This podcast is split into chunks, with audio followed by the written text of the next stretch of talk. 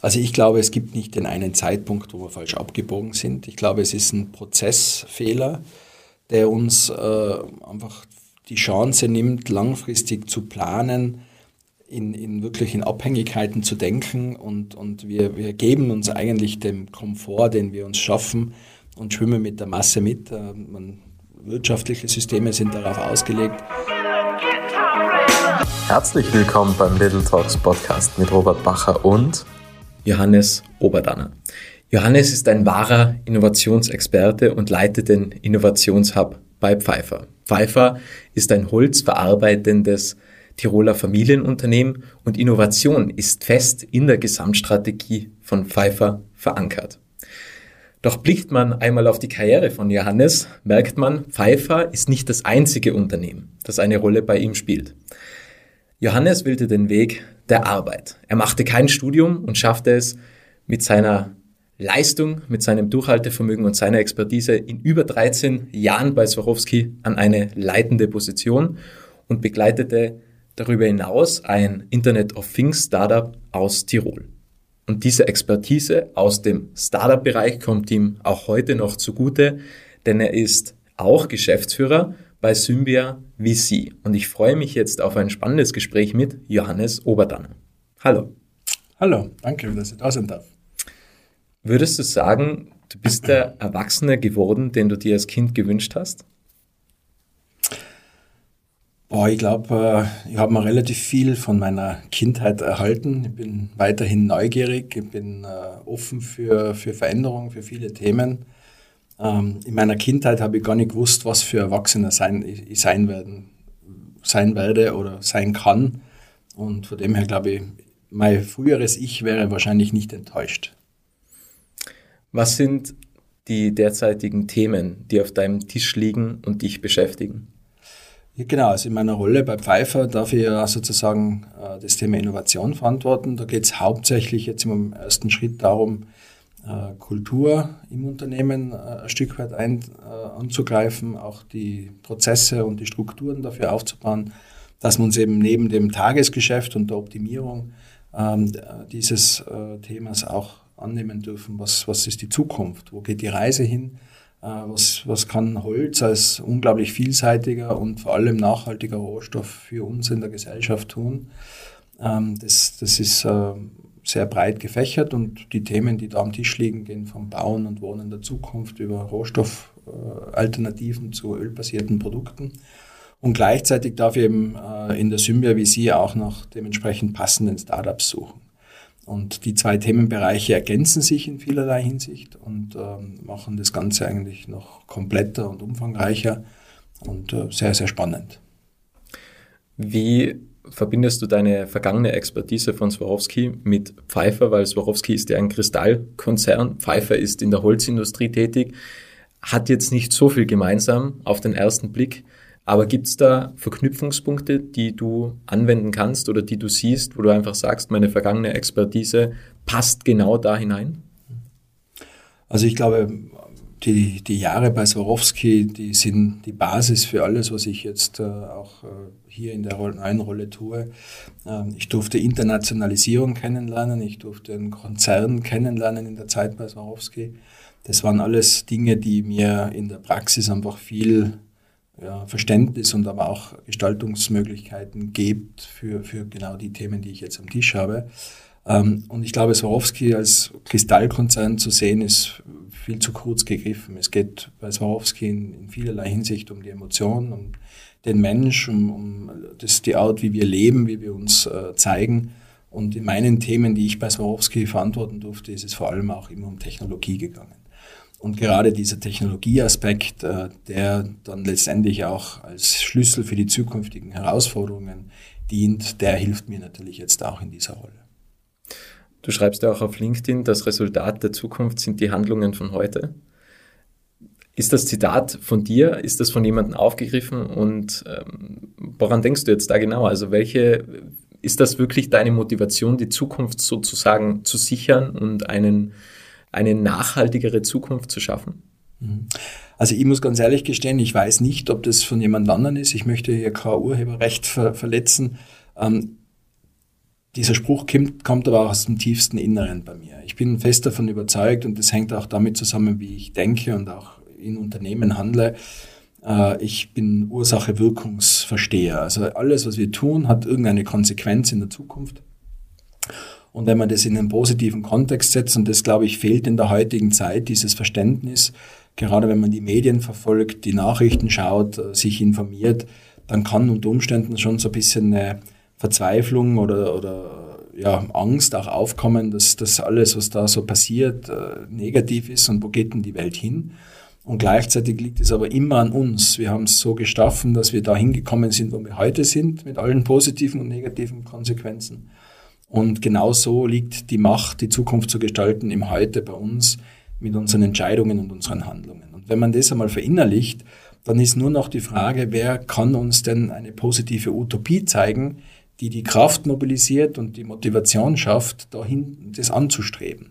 Und ich glaube, da sind wir im Moment ein bisschen äh, vernachlässigt durch Politik, durch die große äh, äh, Medienlandschaft, auch durch die Wirtschaft, dass es eben zu kurz kommt, positive Bilder zu zeigen.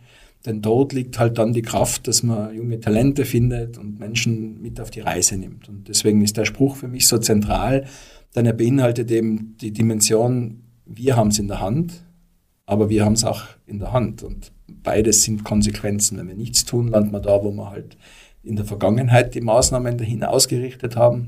Und wenn wir Steuer in die Hand nehmen, dann kann man die Zukunft noch in eine positive Zukunft verändern. Und davon bin ich überzeugt, dass wir das auch schaffen werden. Das ist ein sehr spannender Punkt. Übernimmt die Situation Verantwortung über dein Leben oder übernimmst du die Verantwortung über die Situation? Das ist ja quasi dieses Wechselspiel und viele überlassen ja quasi der Situation die Verantwortung und übergeben dann quasi das eigene Schicksal, das Glück, das Wohlbefinden an einfach außenstehende Situationen und Widrigkeiten.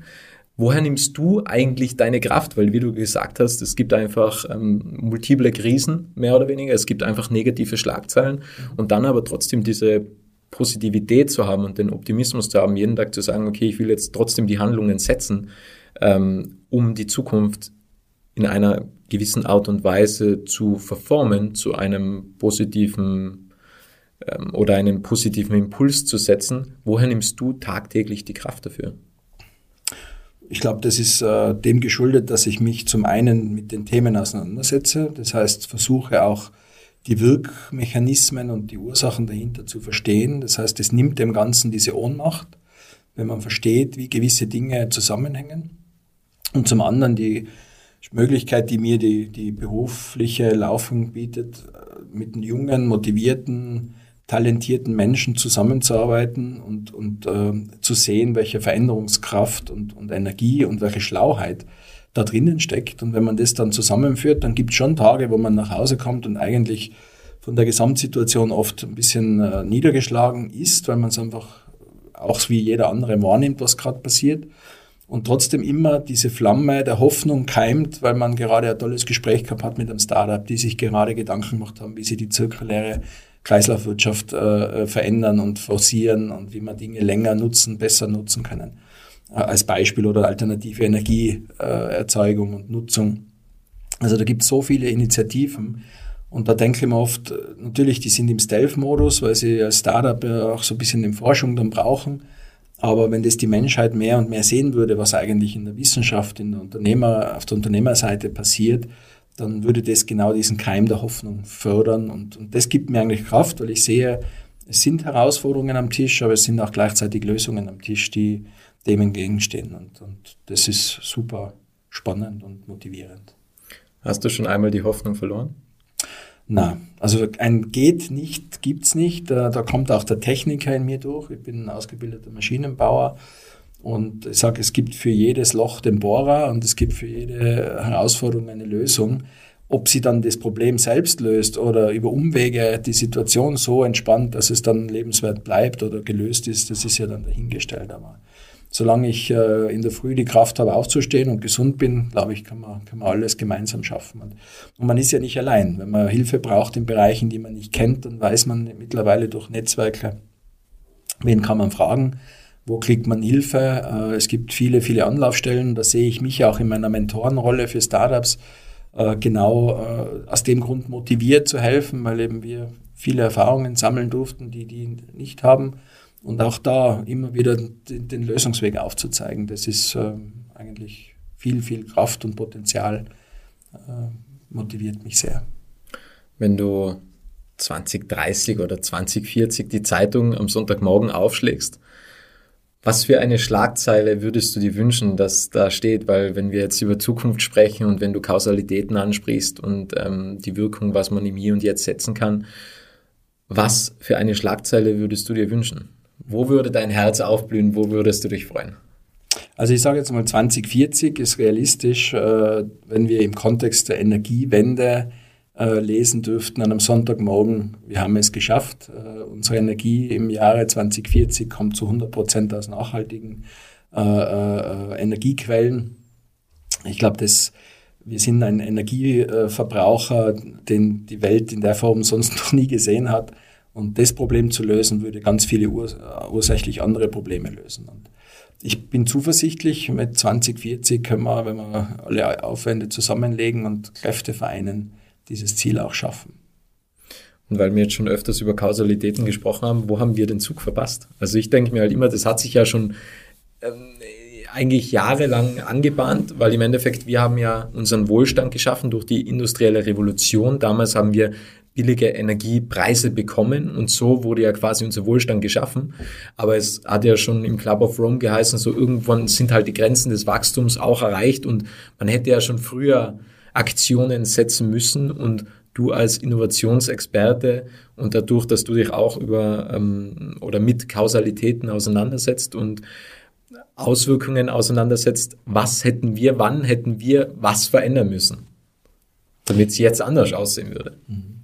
Also ich glaube, es gibt nicht den einen Zeitpunkt, wo wir falsch abgebogen sind. Ich glaube, es ist ein Prozessfehler, der uns äh, einfach die Chance nimmt, langfristig zu planen, in, in wirklichen Abhängigkeiten zu denken und, und wir, wir geben uns eigentlich dem Komfort, den wir uns schaffen und schwimmen mit der Masse mit. Äh, man, wirtschaftliche Systeme sind darauf ausgelegt, äh, die politischen Systeme sind darauf ausgelegt, die Regulatorien. Was, was ich nutze, um dieser Falle zu entgehen, ist so ein Horizonte-Modell, wo wir versuchen, äh, die Notwendigkeit im Heute effizient, wirtschaftlich gut zu funktionieren, mit den notwendigen Blickweiten für die Zukunft äh, zu verknüpfen. Das heißt, wir schaffen es eigentlich auf einem Bild oder in einem Prozessmodell sowohl die kurzfristige, mittelfristige als auch langfristige Planung abzubilden. Mit dem vollen Verständnis, umso weiter man in die Zukunft schaut, umso unschärfer wird. Also ich glaube, wenn man in diese Denkmuster kommt, dass wir verstehen, eben alles, was wir heute tun, ist Resultat von viel Innovation in der Vergangenheit, von Forschung, von Entwicklung. Und wir nutzen es heute, als wäre es immer schon da gewesen. So ist es auch in 30 Jahren, dass wir Dinge nutzen werden, die es heute gerade mal als White Paper in irgendeinem Forschungsartikel gibt. Und diese Verbindung zwischen dem dritten Horizont langfristig weit weg, viel Unschärfe, viel vielleicht, vielleicht kann es klappen, mit irgendwann einmal wird es zum oh, es gibt schon Leute, die damit arbeiten und irgendwann ist es dann im Horizont 1, jeder hat es und es ist selbstverständlich. Und dieses Bild zu haben in allem Kontext mit Nachhaltigkeit, mit äh, der Krise, die wir als, als Menschheit gerade sehen, glaube ich, hilft eben genau dieser Falle, die wir in der Vergangenheit hatten, zu entgehen. Und da hängt aber viel dran. Also politische Systeme, vier Jahre, fünf Jahre äh, Perioden da kann man die Zukunft nicht gestalten. Da schafft man sie gerade mal, dass man das Hier und Heute irgendwie verwaltet. Und genau da muss man halt sagen, da haben halt Firmen, gerade auch Familienunternehmen, ganz andere Möglichkeiten. Die können diese Langfristigkeit denken, äh, bezahlen da auf dem Weg auch oft ihren Preis, weil das kostet natürlich Geld und ist nicht so effizient im kurzfristigen. Aber im langfristigen Bild ist das sicher der Schlüssel zum Erfolg und zum Überleben.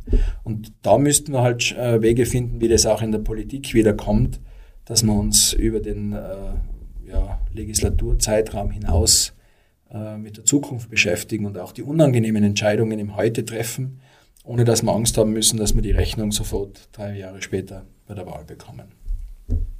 Wenn du so ein Zukunftsbild oder so ein Horizontmodell baust, im Endeffekt können ja Veränderungen, also mir kommt halt teilweise vor, wir überschätzen, wie die Welt in zehn Jahren aussieht, aber wir unterschätzen, wie sie in fünf Jahren aussieht. Und es gibt ja sehr viele Dinge, die was auf einmal aufploppen, wie beispielsweise ChatGPT. Mhm.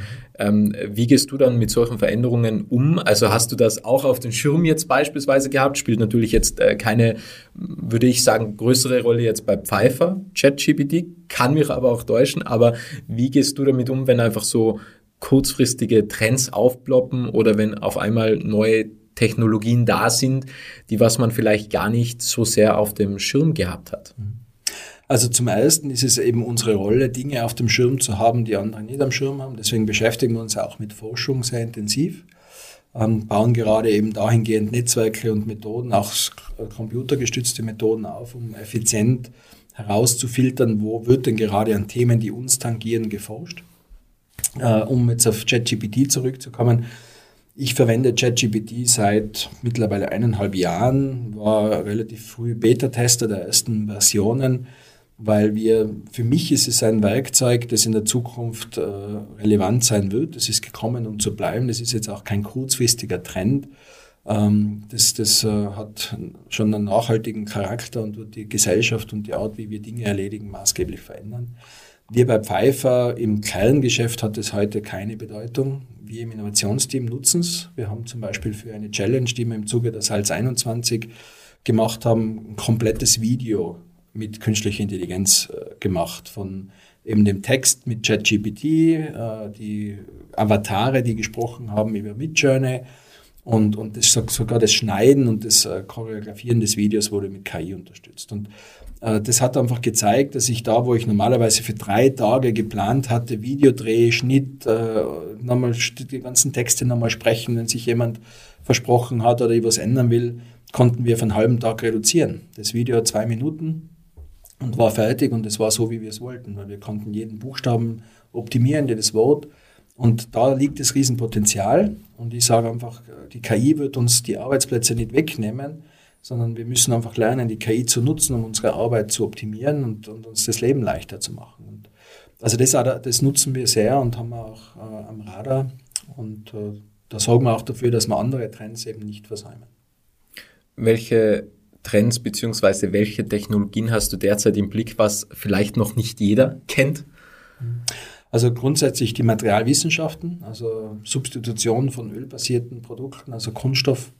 Da gibt es ganz äh, spannende Forschungsthemen, wo man eben mit nachhaltigen Materialien, auch unter anderem mit Holz, ähm, einen guten, teilweise sogar gleichwertigen oder besseren Ersatz schaffen kann, der aber vollkommen äh, biobasiert ist, auch, auch recycelbar ist. Da passiert richtig viel und da sind Technologien äh, am Start, die so ein bisschen einen Dornröschenschlaf hatten, weil die letzten Jahrzehnte war Holz eben Holz und die Kunststoffindustrie hat alles äh, dominiert und mittlerweile kommen eben Biokunststoffe und Biopolymere wieder äh, en vogue und das freut die Forscher, die jetzt mehr oder weniger die alten Unterlagen abstauben dürfen und plötzlich wirklich tolle äh, Resultate auch schon haben und zeigen können. Ja, also das, das, da wird man sicher einiges sehen im Bereich Verpackung, im Bereich Einweg, im Bereich äh, auch von technischen Produkten, wo man heute eben sehr viel noch äh, rohölbasierte Polymere verwendet. Wie würdest du das Unternehmen Pfeiffer beschreiben? Ich habe es in der Anmoderation angekündigt, ein holzverarbeitendes Tiroler Familienunternehmen. Mhm. Äh, was ist deine Beschreibung gegenüber Pfeiffer? Also es ist ein Familienunternehmen durch und durch. Das heißt, die Familie ist im Geschäft involviert, also im Vorstand der Geschäftsführung. Ähm, wir sind ein Unternehmen, das über die Jahre seit der Gründung, man darf nicht vergessen, es wurde von einer Frau äh, in der Nachkriegszeit 1948 als Witwe, der Mann wurde in den letzten Kriegstagen noch erschossen, gegründet. Also female founded, all die Buzzwords, die man heute in der Szene so nimmt, äh, hat die Barbara Pfeiffer damals gezwungenermaßen tun müssen. Und ich kann mir nur ansatzweise vorstellen, was für Herausforderungen die Frau als Witwe, Mutter dreier Söhne in der Nachkriegszeit, in den Wirren der Nachkriegszeit äh, schon stemmen musste. Und dann hat sie noch die Zukunft ihrer Familie in die Hand genommen und hat Unternehmen gegründet. Also da kann man den Hut nur ziehen und nicht tief genug runternehmen. Und das ist in der DNA drinnen, Fleiß, Handwerk, äh, Bodenständigkeit, geerdet zu sein – ähm, der Rohstoff Holz ist äh, ein tolles Material. Und was dann entstanden ist, ist einfach ein Weltunternehmen äh, mit, einem, mit einem Footprint äh, mittlerweile global, weil wir liefern unsere Produkte in die ganze Welt, ähm, der sich eben aufgrund dieser Langfristigkeit als Familienunternehmen sehr immer mit der Zukunft beschäftigt hat und jetzt durch dieses Commitment des Innovation Hubs auch äh, nochmal ganz, ganz deutlich ein Signal gesendet hat, ähm, die meinen es ernst äh, und äh, da wird noch viel kommen. Ich hatte ja schon einige Familienunternehmen im Podcast, auch zum Beispiel die Felder KG, ja, was ja ähm, Holzverarbeitungsmaschinen beispielsweise baut, ähm, oder auch das Bankhaus Spengler ist ja auch ein Familienunternehmen und betreut ja sehr viel Familienunternehmen. Und ähm, damals beim Bankhaus Spengler habe ich den äh, Dr. Werner Zenz gefragt, ob er glaubt, dass es zukünftig noch Familienunternehmen geben kann. Du bist natürlich auch in der Startup-Szene verwurzelt, du bist zugleich in einem Familienunternehmen. Wie denkst du, sieht die Zukunft aus? Weil man sieht immer mehr Startups, da ist natürlich auch immer der Exit irgendwo in Gedanken vorhanden, wo man sagt, okay, wir wollen das Ding aufbauen, wir wollen das Unternehmen dann verkaufen, wir wollen natürlich auch dafür fürstlich entlohnt werden und nicht mit Erdnüssen bezahlt werden. Und Andererseits gibt es auch noch alte Familienunternehmen, die was zum Beispiel jetzt in Tirol noch tätig sind, Felder KG, Riedel, ähm, Stangelwirt beisp äh, beispielsweise. Also da gibt es ja einige Beispiele, was wir haben. Denkst du, es besteht noch die Möglichkeit, dass es zukünftig so Familienunternehmen wie Pfeiffer, Felder oder Riedel beispielsweise gibt? Oder denkst du, wir sind eher in der Schnelllebigkeit und Unternehmen aufbauen, Unternehmen verkaufen und vielleicht das nächste Unternehmen wieder starten? Mhm. Ähm, also vorweg, ich bin fest davon überzeugt, dass es Familienunternehmen auch in Zukunft geben muss und auch wird, wahrscheinlich sogar mehr. Ähm, Familienunternehmen leben ja schon mehr oder weniger den anstrebenswerten Wandel vom Shareholder Value weg hin zum gesamtheitlichen, ganzheitlichen Value, auch für die Society und für die Community. Das geht nur mit, mit Leuten, die äh, unter anderem neben dem finanziellen Erfolg, der aber mehr oder weniger nur das Überleben des Unternehmens langfristig sichern soll, auch Werte äh, vertreten und, und im Unternehmen kultivieren, die eben für die Zukunft auch für uns relevant sind. Äh, man muss unterscheiden, ein Startup, so wie wir es verstehen, ist ja etwas, das sich mit etwas sehr, sehr Neuem beschäftigt. In der Regel im Horizont 3, das heißt beide Welten, sowohl der Markt als auch die Technologie, sind neu. Ähm, ganz wenige Startups haben einen bestehenden Markt und erfinden äh, sozusagen eine neue Technologie dafür. Das ist eher so das Drittel ungefähr. Der Rest bewegt sich wirklich oft in Sphären, die einfach beide Welten neu entwickeln müssen. Und da leisten die Pionierarbeit und da gilt Venture Capital und das mit, mit den Gesellschaften, die da reingehen, natürlich als Anschubhilfe und als Schneepflug. Und die werden dafür sowohl die Gründer als auch dann letztendlich die, die Investoren äh, dementsprechend entlohnt. Den Pfad, den die bestreiten, der wird aber dann in der Zukunft durch nachfolgende Unternehmen, die sich eben wiederum aus einer Familie gründen oder aus einem jungen Team, wo halt der Bruder und der Cousin und der Onkel irgendwie die, die Kräfte vereinen, nachgeahmt, verbessert und dann tritt eben das ein, was ein Familienunternehmen so gut kann, sich auf dem, was da ist, dann wirklich nochmal was Neues aufzubauen. Also ich glaube, die zwei Welten schließen sich nicht aus. Startups sind der Schneepflug, äh, um neue Technologien, neue Märkte zu erarbeiten und aufzubauen. Dafür Venture Capital, dafür Anschubhilfe. Langfristig, wenn solche Themen dann gekommen sind, um zu bleiben, wird es äh, weiterhin sowohl als Einzelunternehmen, auch Familienunternehmen geben, die hier in die Fußstapfen treten und die Dinge weiterentwickeln. Und dann eben mit den richtigen Werten untermauert auch ein gesellschaftliches und wirtschaftliches System bauen, das zukunftsträchtig ist. Welches Startup hat dich in der Vergangenheit am meisten fasziniert? Du hast ja einige Berührungspunkte. Ja, also eines, wo wir jetzt gerade äh, investiert haben vor Weihnachten, ist äh, ein Startup aus Schweden, die aus Holz Windkrafttürme bauen. Und im ersten Blick fragt man sich, warum und was ist da so besonders. Aber ich glaube, wenn man dann tiefer reingeht, dann sieht man, dass die den Stahlturm, der auch Stahl-CO2-Footprint nicht gerade gut ist, äh, ersetzen mit einem nachhaltigen Material, einige Probleme lösen, die Stahl- und Stahlbetonkonstruktionen haben und gleichzeitig eben einen nachhaltigen Rohstoff haben, der zirkulär selbst nach dem Lebenszyklus des eigentlichen Produktes noch Verwendung finden kann in Gebäuden äh, als, als Träger. Und das sind einfach so Beispiele, wo ich sage, da, da liegt schon unglaubliches Unternehmertum zugrunde, diesen, diesen Schritt zu wagen, sich in eine so eine große Industrie hineinzubegeben mit einem, mit einem äh, Nischenprodukt und, und die Technologie so zu entwickeln, dass sie wettbewerbsfähig ist. Ähm, da ist das Gründerteam spannend, viel Erfahrung, viele, viele Positionen in ihrem Leben schon gehabt. Da ist die Technologie spannend, da sind die Partner, die mit reingegangen sind, spannend. Und äh, da gibt es aber unzählige. Also ich könnte, dazu könnte ich wahrscheinlich einen ganzen Tag referieren. Welches Startup würdest du gründen? Also wenn man dir jetzt Geld zur Verfügung stellt oder du nimmst auch dein eigenes Geld, schlummert ein Unternehmer auch in dir? Ich bin ja so ein bisschen selbstständig auch äh, als, als Berater in der Unternehmensberatung, aber eben vorwiegend im Coaching von Startups tätig. Und ich glaube, was mich immer wieder umtreibt, und das ist noch nicht gegessen, ist die Frage, wie kann man Erfahrung gerade in diesen Bereichen, wo ich auch tätig war, skalieren äh, und von der Person entkoppeln. Ja, also Wissensmanagement ist ein Thema, mit dem ich mich beschäftige, wo ich sage, es gibt so viele Menschen, die in Pension gehen oder die am Ende von ihrer Karriere einen Wissensschatz angehäuft haben. Und so wie es früher halt auch war, wo eigentlich die Ältesten die Weisen waren im, im, im äh, Kontext des Dorfes oder des, des, der Organisation, ähm, so würde ich das da auch sehen, dass man das Wissen der Menschheit äh, besser nutzen kann. Und gerade im, im geschäftlichen Umfeld äh, da wird oft äh, sozusagen das, das höchste Wissen irgendwie aus dem Unternehmen rausgehen gelassen, ohne dass man nachhaltig Sorge trägt, dass die, das Know-how, das ja meist zwischen den Zeilen liegt, äh, im Unternehmen ist. Und da habe ich ein paar Gedanken, aber noch nicht finalisiert, aber das wäre so ein Thema, wo ich schon was starten könnte. Woher kommt dein Wissen? Von wem durftest du lernen?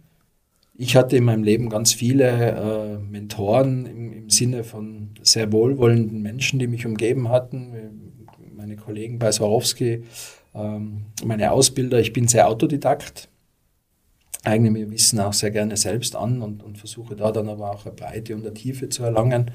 Ähm, also es gibt da nicht die eine Person, sondern es gibt wirklich äh, viele Weggefährten, von denen ich lernen durfte. Und ich lerne jeden Tag. Also jedes Gespräch ist eigentlich etwas, wo ich äh, immer danach reflektiere und schaue, was, was war da, wie war, war ich, wie war das Gegenüber, was war der Inhalt, gibt es irgendwas, was ich da noch mitnehmen kann. Äh, da nutze ich oft die Autofahrten, die sind dann sehr fein zum, zum Reflektieren und Revue passieren lassen. Mit so ein bisschen Offenheit und, und nicht dem Gefühl, dass man alles schon weiß. Ich glaube, das war bei mir auch immer durch das, dass ich eben kein Studium im klassischen Sinne gemacht habe, äh, habe ich vielleicht auch immer das Gefühl gehabt, da, da geht noch mehr und, und bin deswegen auch sehr offen und neugierig geblieben. Ja, ich habe nie, nie den Abschluss im Sinne von, ich bin jetzt fertig gemacht, sondern für mich ist es einfach lebenslang sich weiterentwickeln und, und äh, ja, darauf basiert es auch. Fällt dir ein Zitat oder ein Ratschlag ein, der dich am meisten geprägt hat? Und wie stehst du generell zu Ratschlägen? Weil, wie du gesagt hast, autodidaktisch ich kenne selbst von mir und genau in dem Moment ist man ja eher gewollt, seinen eigenen Kopf durchzusetzen und ja nicht auf andere zu hören. Und das ist ja dann meistens der Fehler, weil da muss man es eben auf die harte Tour erfahren. Der, der, der edelste Weg ist natürlich selbst nachzudenken und selbst zu handeln. Der einfachste Weg ist einfach zu kopieren. Und auch ein guter Weg ist einfach die besten und außergewöhnlichsten Menschen da draußen zu fragen und dann diese Schritte umzusetzen. Wie erging es dir und welcher Ratschlag hat dich am meisten geprägt? Also ich glaube, dass ich, äh, ja, also Leaders Eat Last ist so ein Thema, wo ich sage, wenn ich im Raum bin, dann versuche ich mal die Stimme zu hören, die da ist. Ähm, viele Menschen lassen sich eben durch omnipräsente Meinungen in eine Richtung dirigieren und geben dann gar kein anderes Argument mehr von sich. Diese Chance versuche ich nicht äh, abzuwürgen durch das, dass ich immer gleich meine Meinung äußere, sondern ich, hoch, ich höre gerne zu und, und versuche da mal zu verorten, wo bin ich. Ähm, ich glaube, es ist einfach wichtig, das Verständnis zu haben, dass man, egal wie viel man weiß, im Kontext des Wissens, das auf der Welt und im Universum vorhanden ist, dass man nichts weiß. Wir verstehen nur einen Bruchteil der Naturgesetze, wir verstehen nur äh, ganz kleine Teile, äh, wie wir funktionieren als, als Menschheit. Und, und mit dieser Demut draufzuschauen und zu sagen, ich kann von jedem was lernen, egal welche, welche Position, welche Ausbildung, welche Herkunft er hat. Äh, ist es vielleicht nicht fachlich, dann ist es menschlich und, und, und in vielerlei Hinsicht. Und da ein bisschen Demut zu haben, schadet, schadet nicht. Und das lässt wahrscheinlich auch den Raum und die Tür offen, dass man dann eben auch lernen kann und nicht von sich so überzeugt ist, dass man eigentlich sagt, ich bin eh der Schlauste im Raum. Gab es einmal eine Fehlentscheidung, die du bereust? Oder sagst du, okay, weil es gibt ja auch den Ansatz, dass man sagt, es gibt keine Fehlentscheidungen, die, die wenn man sie als Fehlentscheidungen interpretieren möchte, haben dich ja dann schlussendlich so geprägt und dahin gebracht, wo du auch heute bist. Ja. Genauso sehe ich es auch. Also ich würde jetzt nichts nennen können, wo ich sage, das bereue ich zutiefst, das war ein totaler Fehler. Ähm, ich habe immer was draus mitgenommen und ähm, ich denke auch, Entscheidungen sind ja auch immer wieder Abwägen von, von Alternativen zu einem gewissen Zeitpunkt mit einem gewissen Wissensstand. Und da fragt man sich halt dann, hätte ich mich noch besser informieren können? Also man, ich optimiere gerne einen Prozess, äh, das versuche ich schon zu verstehen. Und da kann ich mich dann schon auch mal ärgern, wenn ich sage, Mensch, das hätte ich wirklich vorher überlegen sollen. Aber so, dass ich die Entscheidung selbst dann äh, bereue und sage mal, Riesenfehler, kann ich mir jetzt nichts, kann ich mich an nichts erinnern. Im geschäftlichen Kontext spricht man ja oft von KPIs. Was sind deine privaten, persönlichen? Mein, ja, meine Fitness, äh, an der ich im Moment gerade ein bisschen arbeiten möchte. Ja, weil ich sage, diese Work-Life-Balance, ich möchte das Wort nicht überstrapazieren. Ich bin kein Freund von, wir müssen immer irgendwie Happiness und, und Fun im Job suchen. Das ist nicht so, aber gerade eine gute Balance ist einfach wichtig für den, äh, für die Leistungsfähigkeit und für den Spaß am Arbeiten. Und ich glaube, da äh, ist für mich im Moment äh, sozusagen der, der, der Fokus drauf. Wie gehst du an den Prozess heran? Weil es gibt ja, weil, weil äh, gerade beim Sport ist ja eher schwierig, weil du bist ja auch ein vielbeschäftigter Mann. Also auch Vorgespräch hast du mir mal kurz deinen Terminkalender geschildert. Vielen Dank nochmals für deine Zeit, weil das ist mir eine große Ehre, dass, dass wir beide die Zeit gefunden haben. Ähm, also wie integrierst du das? Also versuchst du jetzt, weil im Endeffekt, ich sage immer, es gibt zwei Komponenten, die, die, die grundsätzlich hat man immer, was während des Tages passiert, steht nicht unter deinem Einfluss. Man denkt zwar, aber du weißt es selbst, es kommt immer wieder was dazwischen. Was wir allerdings unter Kontrolle haben, ist, wie der Tag startet und wie der Tag endet. Wie das Flugzeug startet, wie das Flugzeug landet. Das sind eigentlich diese zwei Teile des Tages, die was wir unter, Kontrolle, unter der Kontrolle haben. Deswegen mache ich am Morgen Sport und Lies am Abend. Integrierst du den Sport unter den Tag, am Wochenende, oder am Morgen beispielsweise oder und wie oft auch, weil natürlich, wenn man übermotiviert ist und sagt, okay, jetzt gehe ich fünfmal die Woche, dann irgendwann kommt ja die Frustration und dann kommen wieder Termine dazwischen und dann sagt man, ja gut, dann gehe ich halt nur viermal, dann irgendwann sind es dreimal und dann schlussendlich ist einmal bis keinmal. Bitte, erzähl. Genau. Also ich muss äh, vorweg sagen, äh, das Gespräch mit dir das letzte Mal hat mich da auch ein bisschen äh, inspiriert wieder und, und mit neuen Ideen ausgestattet. Eben genau das, wie du gesagt hast, Start und Ende des Tages ist eigentlich am ehesten kontrollierbar. Äh, ich habe einen großen Vorteil. Ich bin ein Frühaufsteher, also ich bin jeden Tag so gegen 4.30 Uhr munter. Ähm, habe zwar einen Wecker, aber meistens brauche ich den gar nicht. Und das gibt mir natürlich immer die Möglichkeit, dass ich so ein bisschen Vorsprung habe. Ja, und in der, in der Sommer- und Frühlingszeit ist es wirklich so, dass ich versuche, den, den Sport äh, regelmäßig, also die regelmäßige Komponente des Sports in die, in die Morgenstunden zu packen. Ähm, da, da weiß ich, dass ich es eben regelmäßig machen kann, dass die Abhängigkeiten nicht so groß sind. Und generell habe ich einfach für mich für diesen Prozess jetzt entschieden, mir selbst und, und äh, meinem Wohlbefinden eine gewisse Priorität zuzuräumen. Also dass man komplett machtlos ist im, im Terminkalender, das glaube ich nicht. Man kann sich ja zum Beispiel schon äh, Fixpunkte planen und mit einer gewissen Konsequenz und eben Priorität äh, versehen. Und wenn man, äh, so wie ich jetzt mit Mitte 40, dann schon äh, merkt, also man ist nicht mehr 20, ja, und wenn man sich da nicht dem Körper und, und sich selbst Priorität zuschreibt, dann wird es halt hinten raus immer schwieriger. Und genau so versuche ich es in den Tag zu integrieren ähm, mit kleinen, machbaren Häppchen, die, die eben nicht zur Überforderung führen, aber Regelmäßigkeit einschleifen lassen, sodass dann so ein natürlicher Selbstantrieb entsteht. Ja, wenn es Spaß macht, wenn es nicht äh, im dreitägigen Muskelkater und der Bewegungsunfähigkeit endet, dann kann das eben eine tolle Ergänzung sein und, und für Balance sorgen. Und so ist meine grobe Herangehensweise. Also früh starten, regelmäßig kleine verdaubare Häppchen und sich selbst Priorität zugeben. Startest du den Veränderungsprozess identitätsbasierend oder gewohnheitsbasierend? Weil das jetzt vielleicht ein, klingt am Anfang komplexer, wie es ist. Identitätsbasierend bedeutet ja, dass du sagst, okay, ich bin jetzt ein Sportler und ein Sportler plant sich so und so die Phasen ein, so sehen die Ruhephasen aus, so sehen die Ernährungspläne aus, so sehen hm, die weiteren Recovery-Phasen aus oder so sehen auch die Trainingspläne beispielsweise aus. Und das andere ist handlungsorientierte Gewohnheiten, dass man sagt, okay, wenn ich halt öfter Sport mache, dann denke ich irgendwann, ich bin ein Sportler. Bist du Typ Identitätsgewohnheit, dass du sagst, okay, ich bin jetzt einfach ein Sportler und stellst dir die Frage, was macht denn eigentlich so ein Sportler? Oder bist du eher der Typ, der was sagt, ich starte jetzt mit einer Gewohnheit und hoffe, dass dann daraus eine neue Identität entsteht? Zweiteres, genau. Ja, also ich wäre vermessen zu sagen, dass ich ein Sportler bin äh, und mich so verhalte, sondern eher, ich, ich weiß, wie gut es tut und ich äh, mache äh, sicher in, in, der Zukunft auch äh, mehr. Aber so professionell mit Trainingsplan und so weiter, das äh, habe ich jetzt nicht. Und das habe ich auch nicht vor, weil das, das geht sich auch nicht aus bei mir. Eine Lieblingsfrage von mir. Mhm. Was war dein bestes Investment unter 100 Euro? Mein bestes Investment unter 100 Euro. Wahrscheinlich die erste Einladung meiner Frau. Wir sind jetzt äh, im Mai dann 20 Jahre verheiratet. Und also ich glaube, da habe ich damals gut investiert. Sehr schön. Angenommen, ganz, der ganze Dachraum hört uns jetzt gerade zu. Was würdest du den Menschen gerne mitteilen wollen? Dass äh, wir es in der Hand haben und dass wir durch äh, unsere Ausbildungen, durch unsere Netzwerke, durch unsere Landschaft, in der wir leben, äh, die Zukunft positiv äh, gestalten können. Und ich würde einladen zu mehr positiven Utopien. Äh, wie, wie wollen wir denn, dass die Gesellschaft, dass die Art, wie wir leben und wohnen und arbeiten, aussieht und uns darüber auszutauschen.